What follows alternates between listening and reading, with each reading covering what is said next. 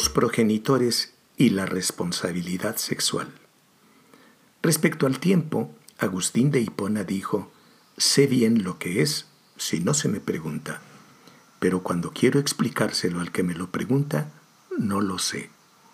Aquí entre nos me pasa algo similar, y es que para definirlo solo gente como Einstein o Stephen Hawking. Menciono esto porque resulta de capital importancia para el tema sobre el cual esbozaré algunas ideas. Antes de continuar, debo señalar que en estas grabaciones no pretendo que lleguemos a un acuerdo. Pero si después de escucharme quedan inconformes o con dudas, habré logrado mi objetivo, pues me interesa que la gente se mueva y deje de repetir lo dicho por quién sabe quién, quién sabe dónde y quién sabe cuándo. Para 2018, se calculaba que había 1.800 millones de personas de 10 a 24 años de edad. De ese total, 175 millones no podían leer o escribir una frase completa. Y 500 millones de 15 a 24 años vivían con menos de 2 dólares diarios. Qué suerte que en nuestro caso no sea así, podrás decir, pero ¿te has puesto a considerar que vivimos en una sociedad donde el autoritarismo se ha filtrado a todas las capas?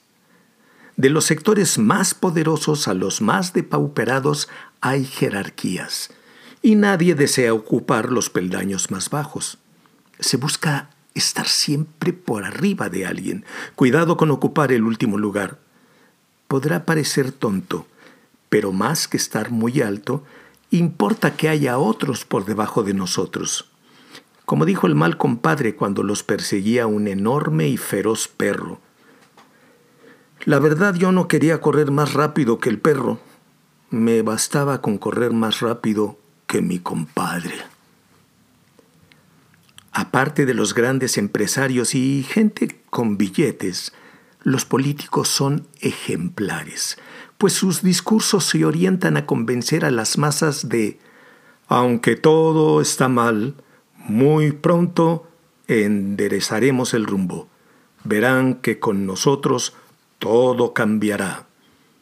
Las masas ávidas de creer lo aceptan a pie juntillas, como lo han hecho por años, y votan por él. Pero a final de cuentas, todo sigue igual. En el hogar, las cosas no son muy distintas. Los papeles estelares se reparten entre padre y madre, los cuales, por cierto, nunca recibieron información sobre lo que eso significaba, y mucho menos sobre cuáles serían sus funciones ni cómo desempeñarlas. Quizá por lo antes mencionado, la mayoría de las veces educamos, programamos o condicionamos a nuestra descendencia para que hagan o dejen de hacer, según sea el caso, todo aquello que consideramos los convertirá en criaturas buenas. Para conseguirlo, una de las estrategias idóneas es, sí, la obediencia. La prohibición es otra de las herramientas favoritas para controlar a la gente menuda. Por supuesto, rara vez se les explica el porqué de la negativa siguen resultando muy efectivas sentencias del tipo porque soy tu madre o en esta casa se hace lo que digo yo. Agreguen las que hayan padecido y luego, en un acto de enorme valor, analicen cuántas han usado con hijas e hijos, aunque ya sabemos que ha sido por tu propio bien frases tan inconsistentes y absurdas como la que mi tía Zenaida Goicochea le endilgaba a mi primo Ausencio cada vez que le pegaba. Créeme que esto me duele más a mí que a ti. Si bien casi nadie les recuerda, hace varios años Alvin y Heidi Toffler dijeron que vivíamos en la época del cambio, para más adelante comentar que los dueños del mundo serían los que manejaran y controlaran la información. Resulta fácil darse cuenta de lo acertado de su aseveración porque vemos computadoras por todas partes y ahora con la pandemia mucho más. Sin embargo, si tú crees que en el buen fin conseguirás una oferta, lamento decirte que no lo creo, porque eso de buen fin es para los comerciantes, no para la clientela. Conforme pasa el tiempo, la pubertad se presenta más temprano y en contrapartida se recomienda que la gente se case a mayor edad, motivo por el cual la adolescencia se prolonga más y más más. Vale la pena aclarar que pubertad es un concepto biológico. Se dice que proviene del latín pubertad, que significa más o menos llenarse de pelos. Otros dicen que quiere decir vello en el pubis, pero en esencia describe el incremento de las hormonas gonadales. En cambio, adolescencia es un concepto construido que se refiere al tiempo que transcurre entre la infancia y la adultez. En otras culturas, la niña y el niño, por medio de una ceremonia de iniciación, llegan a la adultez, o serán responsables de sus actos, cuando menos oficialmente, como entre los judíos por medio del bar mitzvah para ellos y bat mitzvah para ellas. En el Congo, cuando varios chicos llegaban a la pubertad, eran pintados de negro y enviados con sus madres a una zona limpia de árboles donde convivían entre ellos varias horas. Pero a medianoche llegaban unos seres monstruosos, guerreros disfrazados, para llevarse a los niños a un lugar donde los esperaban los circuncidadores. La ceremonia se efectuaba después de embriagarlos. Ellos debían resistir sin quejarse, luego de lo cual eran aceptados como guerrero. Esa noche las madres lloraban la muerte de sus niños, pero al otro día desde lejos celebraban el nacimiento de los futuros guerreros. En varios grupos musulmanes, las chicas son sometidas a un procedimiento que eufemísticamente se denomina circuncisión, pero que para una gran cantidad de personas en realidad es una mutilación. Hay de varios tipos, pero los que más llaman la atención son la suna y la faraónica. En la primera se extirpa el clítoris y en la segunda se quitan además los labios menores y se cierran los mayores dejando un orificio para que salga la menstruación. Vale la pena recordar que este procedimiento está prohibido por la ONU, aunque ello no significa que haya dejado de practicarse. Es necesario comentar que hay personas que no están de acuerdo con que se hable de mutilación genital, por ejemplo, el doctor en antropología social Lodoño Sulkin, profesor del Departamento de Antropología de la Universidad de Regina en Canadá, afirma estar de acuerdo con lo planteado por la antropóloga sierra leonesa y estadounidense doctora Fuambay Ahmadou, quien se realizó la circuncisión femenina ya de adulta y de forma voluntaria. Ella dice, que los movimientos antimutilación genital femenina son parroquiales y no liberales. Comentarios tan extremos me animan a revisar y analizar el tema en una futura grabación. En nuestra sociedad, la adolescencia es un constructo social, una especie de limbo donde ha de permanecer la juventud hasta alcanzar la mayoría de edad.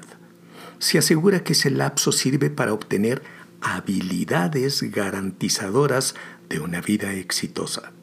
Sin embargo, también se constituye como una época de indefensión, donde se les acusa de todo y ocasiona tales problemas que jóvenes y progenitores se la pasan llenos de angustia, enojos y sinsabores. La historia de ello puede deberse a la ignorancia, amnesia, falta de empatía o la combinación de todo eso. Abundan quienes se ufanan de dirigir a su prole con la pura mirada, porque aseguran, los niños a veces requieren ser domados.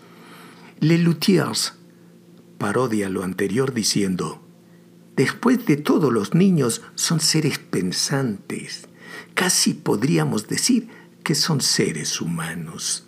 Fin de la cita. Cuesta, cuesta mucho trabajo aceptar que han dejado de ser niños y que pueden tener deseos diferentes a los nuestros, pues su desarrollo es una señal ineludible y a veces cruel de que envejezco.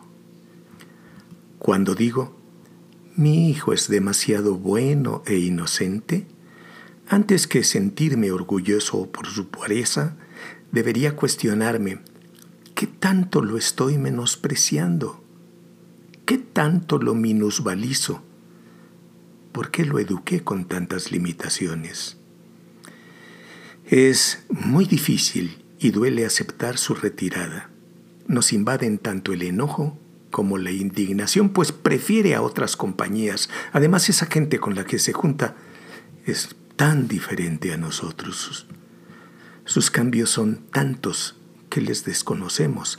Además, es capaz de enfrentarnos y atemoriza recurrir a la violencia, pues ignoramos cómo puede responder. Nos quejamos de su rebeldía sin darnos cuenta que del otro lado de ella está la dependencia. Quiere volar, quiere hacer cosas por y para sí, pero quizá no le hemos enseñado lo suficiente. Ay, cuánto daño hace la desmemoria.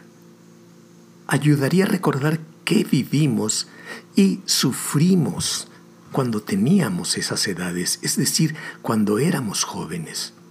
¿Cuánto se parecen mis discursos a los que me endilgaron mis padres? ¿Qué fue lo que más me agradó de aquella época? ¿Quién me dio su apoyo incondicional?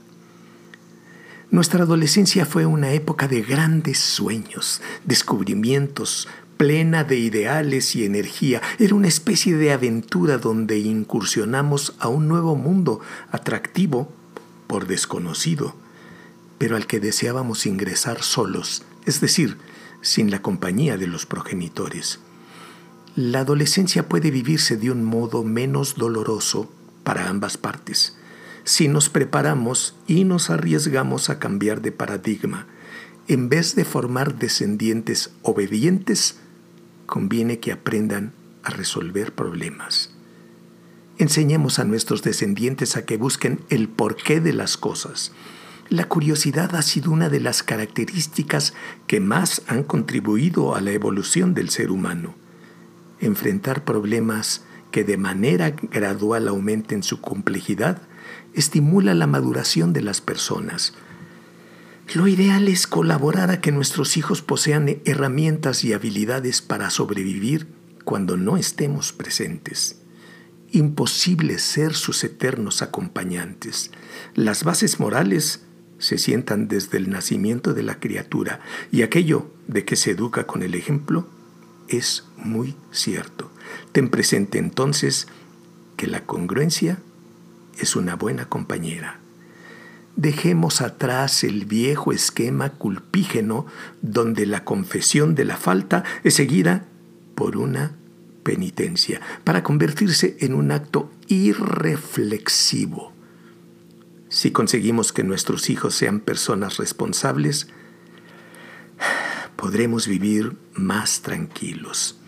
En una investigación colombiana, una madre de un colegio oficial dijo que implica la sexualidad una responsabilidad. ¿Qué tal que usted tenga relaciones o deje embarazada a una niña? ¿Usted con qué va a responder? ¿Cómo va a responder? Fin de la cita.